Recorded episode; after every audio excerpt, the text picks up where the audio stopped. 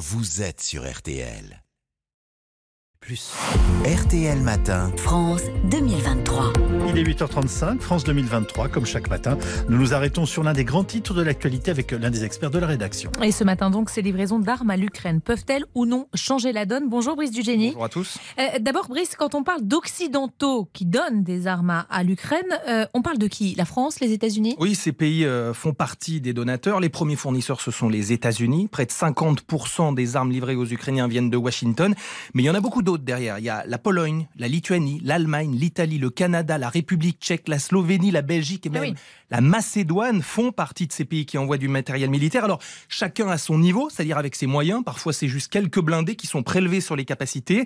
Et puis, au-delà des moyens, il y a un autre facteur. Ce sont les États souvent les plus proches géographiquement qui sont les plus généreux parce qu'ils y voient leur propre intérêt. On pense à la Pologne et à la Lituanie qui sont frontaliers pour l'un de l'Ukraine, pour l'autre de la Russie. C'est de leur propre sécurité dont il s'agit, donc forcément ils se sentent plus concernés, plus généreux. Et la France donc? Alors la France fait partie des donateurs puisque 18 canons César, on parle d'artillerie lourde, ont déjà été livrés. Ça permet par exemple de tirer à plus de 40 km. Les Ukrainiens les utilisent pour frapper ce qu'on appelle euh, dans la profondeur, c'est-à-dire au-delà du front pour les soutiens logistiques.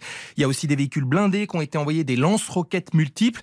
Régulièrement, vous savez, il y a des classements qui sortent Mhm. sur qui donne le plus. Les Américains, les Britanniques, les Allemands, les Polonais forment le quatuor de tête. La France est derrière. Juste pour vous donner un, un ordre d'idée, pour les Américains, on parle de plus de 20 milliards d'euros d'armement livrés. Les Britanniques, deuxième, Mhm. sont à peu près à 3 milliards. Pour les Français, c'est autour de 40 fois moins. Bon. Et chaque pays envoie différents types d'armes? Absolument. Quelques exemples. 40 chars allemands, 18 canons et 60 blindés français. Il y a des missiles américains euh, antiaériens, les fameux Patriotes. Il y a des drones turcs. 700 drones suicides américains. C'est des petits drones chargés d'explosifs qui attaquent des chars.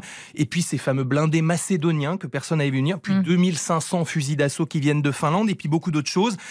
Et évidemment, on parle beaucoup de ces roquettes américaines, les fameux HIMARS. C'est avec cette arme moderne, mobile, très efficace euh, que les Ukrainiens ont réalisé la frappe sur Mm. cette garnison russe. C'était dans le, le soir du Nouvel An dans l'est, dans l'est de l'Ukraine. Alors, vous venez de faire référence justement à cette frappe du, du 31 décembre, euh, dans laquelle 89 soldats russes auraient été tués selon le dernier décompte de Moscou, je précise bien de Moscou. Les experts évoquent le chiffre de plusieurs centaines de morts. Euh, Brice, les Ukrainiens n'auraient pas pu le faire avec leur matériel? Eh ben, c'est tout l'enjeu de ces livraisons d'armes. C'est-à-dire que les Ukrainiens, ils ont du matériel, mais essentiellement soviétique. C'est-à-dire que ce sont des armes vieillissantes avec des capacités limitées et beaucoup ont déjà été détruites par les bombardements russes. Cette frappe réalisée le, le 31 décembre avec ces HIMARS, elle n'aurait pas été possible sans cet équipement euh, moderne, avec des équipements vétustes. Impossible d'être aussi puissant, aussi précis. Et puis, en plus, ce lance-roquette américain, il est monté sur un camion, ce qui veut dire qu'une fois que la frappe a été réalisée, le canon peut partir, ce qui le rend impossible à repérer pour les Russes et donc à détruire. Autre exemple, sur la défense antiaérienne, on estime aujourd'hui que les Ukrainiens arrivent à détruire à peu près 60% des missiles russes qui sont tirés contre le territoire.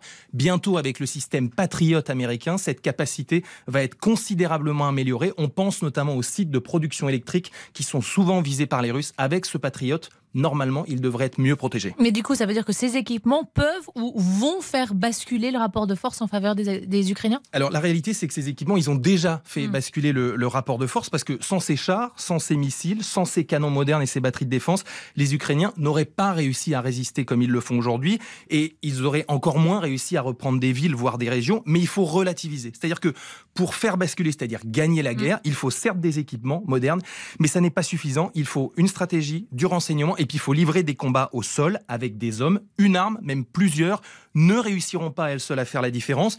Je reprends l'exemple des missiles euh, américains Patriot. Ils ne sont pas infaillibles. On sait qu'ils sont très efficaces pour des missiles en haute altitude. Ils le sont beaucoup moins pour des tirs à basse altitude. Or, la plupart des tirs euh, contre l'Ukraine sont à basse altitude, ce qui veut dire que euh, ils vont être utilisés, mais à chaque fois parce qu'ils coûtent aussi extrêmement cher. Pour un missile Patriot, on parle de 3 millions d'euros. Ça veut dire que vous n'allez pas abattre un petit drone russe avec 3 millions d'euros de missiles Patriot. Donc il faut évaluer ça à chaque fois. Le Patriot, c'est efficace, mais ça ne sera pas là non plus la solution miracle.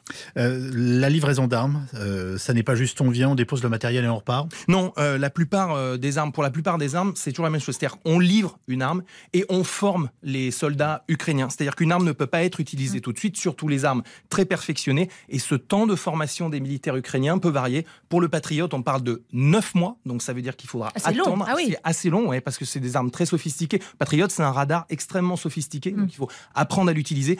La France et l'Italie vont aussi livrer un système similaire, ça s'appelle le Mamba. Et là aussi, on parle de environ 6 mois de formation pour les militaires ukrainiens. Et cette formation, c'est apprendre à l'utiliser et apprendre aussi à le réparer. Parce Mm. qu'une fois sur le terrain, les formateurs, qui soient les formateurs canadiens, britanniques, français, ils sont plus là. Et pour être très efficace, il faut que cette formation soit bien réalisée. Merci beaucoup, euh, Brice Dugénie du service euh, étranger.